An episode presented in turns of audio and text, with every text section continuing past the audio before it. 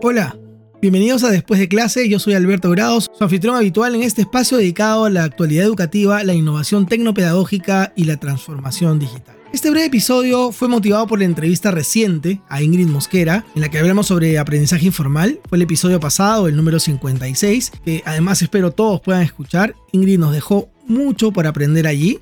Y bien, en estos días he venido trabajando con diversas instituciones educativas en temas de planificación para los próximos años. Es una etapa especial del año en la educación peruana porque se cierra el año escolar y a la vez es época de iniciar nuevos caminos, nuevas propuestas, de decidir por desarrollar nuevos proyectos. Sin ánimo de dar mucho detalle de mi trabajo, pero a manera de introducción, parte de esta labor de consultoría incluye el realizar un diagnóstico de niveles de logro de las competencias digitales docentes. En el caso específico de mi empresa, utilizamos como marco de referencia para la evaluación de competencias digitales los estándares ISTE. El ISTE, por si alguien no lo sabe, es la Sociedad Internacional para la Tecnología en Educación, ISTE por sus siglas en inglés, y es una organización con sede en los Estados Unidos que elabora una lista de estándares digitales no solo para docentes, sino también para estudiantes, líderes educativos, docentes de ciencias de la computación, entre otros. En realidad hace un trabajo académico muy completo, apoyado por investigadores, organismos gubernamentales, organizaciones y universidades muy prestigiosas, quienes brindan respaldo a su propuesta, que además se actualiza de forma permanente. Ahora, en referencia a las competencias digitales docentes, uno de los siete estándares digitales que propone ISTE es ser aprendiz, que se deriva del término lifelong learner o aprendiz a lo largo de la vida. Ahora, ¿por qué mencioné aquello de las consultorías en las que participo? Bueno, resulta que en el diagnóstico que hacemos al inicio del trabajo evaluamos las competencias digitales docentes en función a los siete estándares de ISTE y, oh sorpresa, el estándar que resulta más bajo en promedio, al menos en los dos últimos años, es ser aprendiz.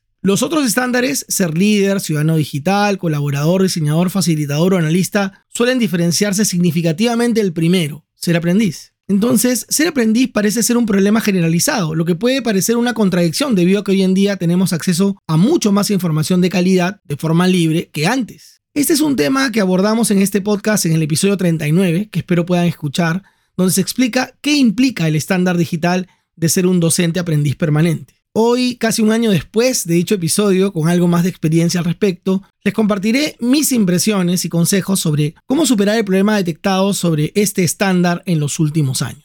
Para ello, empezaremos revisando algunos conceptos básicos. Número 1. ¿Qué es el aprendizaje a lo largo de la vida?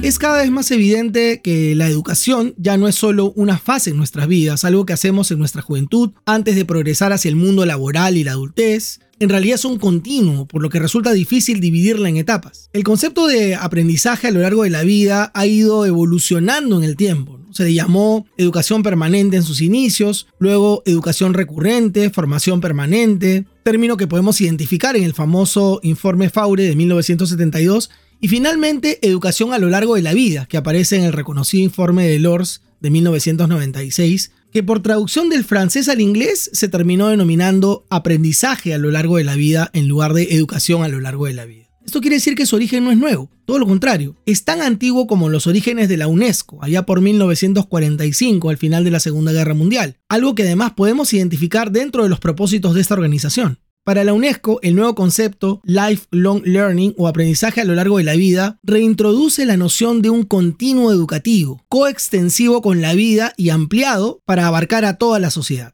Para Jacques Delors, promotor de la educación permanente, el concepto de aprendizaje a lo largo de la vida surge como una de las claves del siglo XXI para enfrentar los desafíos que plantea un mundo que cambia rápidamente. Delors sostiene que la única manera de satisfacer esa necesidad que se venía haciendo cada vez más fuerte era que cada individuo aprendiera a aprender. Además, Delors agrega un requisito que debe ir de la mano del aprendizaje a lo largo de la vida, una mejor comprensión de las otras personas y del mundo, lo que no solo da una connotación humanista a sus ideas, sino que también hoy nos ayuda a comprender la educación como un fenómeno social. Gracias a estos aportes, el aprendizaje a lo largo de la vida podemos mencionar que posee dos dimensiones, instrumental, relacionada a la ejecución, y humanista, relacionada con nuestra interacción con otros. Estas nuevas ideas le dan mucho sentido a aquello de lo que hablaremos en unos minutos. Pero, ¿qué más debemos saber?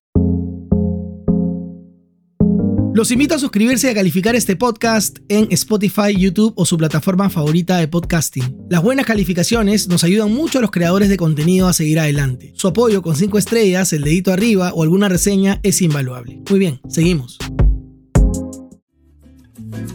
Segundo concepto, ¿qué es ser aprendiz según los estándares digitales ISTE para docentes? Bueno, el concepto del aprendizaje a lo largo de la vida ha sido insumo para el primer estándar digital de docentes que propone el ISTE, ser aprendiz. Como mencioné hace poco, en el episodio 39 de este podcast, Analizamos este estándar con mucho detalle, así que ahora solo lo resumiré. Según ISTE, los docentes debemos ser aprendices que mejoran continuamente sus prácticas aprendiendo de y con otros, y la exploración de prácticas probadas y prometedoras que aprovechan las TIC para mejorar el aprendizaje de sus estudiantes. Para lograrlo se identifican tres capacidades. 1. Establecer metas de aprendizaje profesional para explorar y aplicar enfoques pedagógicos que son posibles gracias a las TIC y reflexionar sobre su efectividad. 2. Descubrir intereses profesionales creando y participando activamente en redes de aprendizaje locales y globales. Y 3. Mantenerse al día con la investigación que apoya los mejores resultados de aprendizaje de los estudiantes, incluyendo los hallazgos de las ciencias del aprendizaje. Ahora, como mencioné hace unos minutos, es aquí donde encontramos las principales debilidades en la competencia digital docente. Quizá podemos confundir esta idea con la de ir a YouTube o recurrir a un capacitador para aprender a usar aplicaciones para llevar a las aulas. Claro, eso es parte de ser aprendiz, pero el concepto está más allá de acciones aisladas o provocadas. Se trata de una competencia, de sistematizar procesos, de adquirir hábitos, de establecer estrategias. Es decir, es algo más profundo que actuar por necesidad u obligación. Entonces,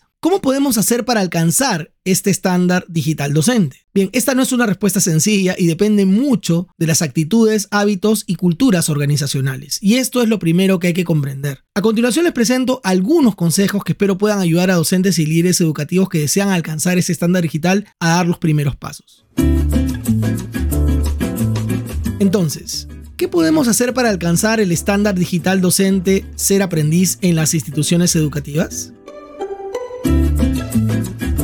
Lamentablemente no hay una respuesta sencilla para esta pregunta, pero sí recomiendo realizar un trabajo muy profesional si se quiere obtener resultados concretos. En primer lugar, si se va a realizar una evaluación diagnóstica sobre el nivel de competencia digital docente, se debe contar con un marco de referencia, como el de ISTE u otros, alineado con la propuesta educativa de la institución. Con esta referencia es necesario preparar buenos reactivos reactivos que permitan recoger información de calidad que minimicen el sesgo potencial. Aquí lo más recomendable por la amplitud de la información es hacer una autoevaluación, lo que obliga a que la reacción de los reactivos sea muy fina y clara. Ahora, ¿por qué una autoevaluación? Porque es muy complicado identificar el nivel de competencia digital con una evaluación escrita o en línea, con la enorme cantidad de variantes que nos ofrece la tecnología digital, salvo que se haga a lo largo de muchos días. En este caso, la demora del proceso y la calificación de los reactivos deben ser elementos a tomar en cuenta porque pueden alargar o entorpecer el proceso de evaluación. Además, se debe tener cuidado con no afectar la motivación y el clima organizacional. Ahora, las autoevaluaciones siempre tienen un sesgo, el mismo que podríamos reducir creando variables cuantitativas que permitan el uso de escalas como la de Likert, por ejemplo, para luego hacer ajustes estadísticos que permitan reducir el sesgo y analizar de forma más sencilla la comparación entre variables,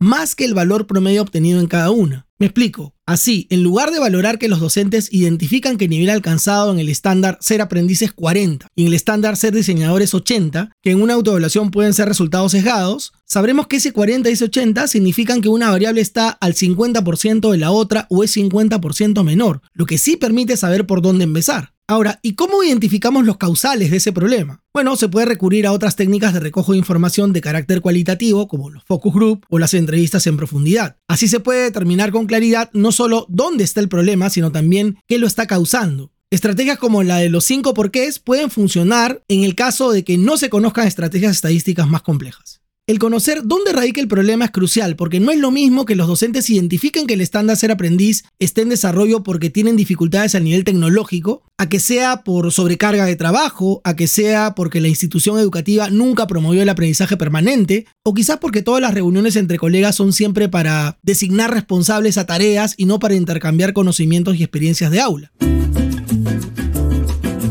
Como ven, no es tarea sencilla y no se trata solo de imponer o enseñar a usar aplicaciones si se quieren cambios duraderos. Si se desea un cambio cultural es necesario atacar la raíz del problema y esa es una tarea que se debe resolver de forma profesional. Como dice el modelo de las 7S de McKinsey, la más prestigiosa consultora de alta dirección del mundo, la eficacia de una organización está directamente relacionada con la interacción de múltiples factores que no siempre son considerados de manera integral en los modelos de gestión. Las 7S de McKinsey son Strategy, de estrategia, Structure, de estructura, Systems, sistemas, Shared Values, valores compartidos, Skills, habilidades, Style, estilo, Staff, equipo. Es decir, de las siete son el estilo, el equipo, las habilidades y los valores compartidos que normalmente son más influenciados por la cultura de la organización, con los que se logran cambios a largo plazo, cambios que quedan en las instituciones para siempre. No solo se requiere de muchas horas de formación, de un buen capacitador o facilitador, de contar con tiempo específico de formación, hay algo más detrás si queremos que la adquisición de habilidades sume en favor de contar con docentes que son aprendices permanentes. Docentes que aprenden felices, que alineen sus objetivos personales a los institucionales. No es fácil, pero tampoco imposible. Eso sí, hay que formarse para lograrlo. ¿Estás listo para asumir este reto? Pues bien, sigue este podcast porque vamos a continuar con este tema aquí y en el blog. Es un tema central que no le permite a muchas instituciones educativas avanzar cuando no lo ven. Por eso lo traje aquí hoy. Muy bien, no olviden compartir este podcast con sus colegas y amigos para seguir sumando a nuestra educación. Tampoco olviden que pueden seguir y suscribirse a Después de Clase Podcast en Spotify o YouTube o su plataforma favorita para escuchar podcasts. También pueden seguirnos en Instagram, Facebook o nuestra web despuesdeclase.org. Gracias por acompañarnos en este episodio Después de Clase. Espero que se sientan inspirados para convertirse en aprendices a lo largo de la vida. Nos vemos en el siguiente episodio.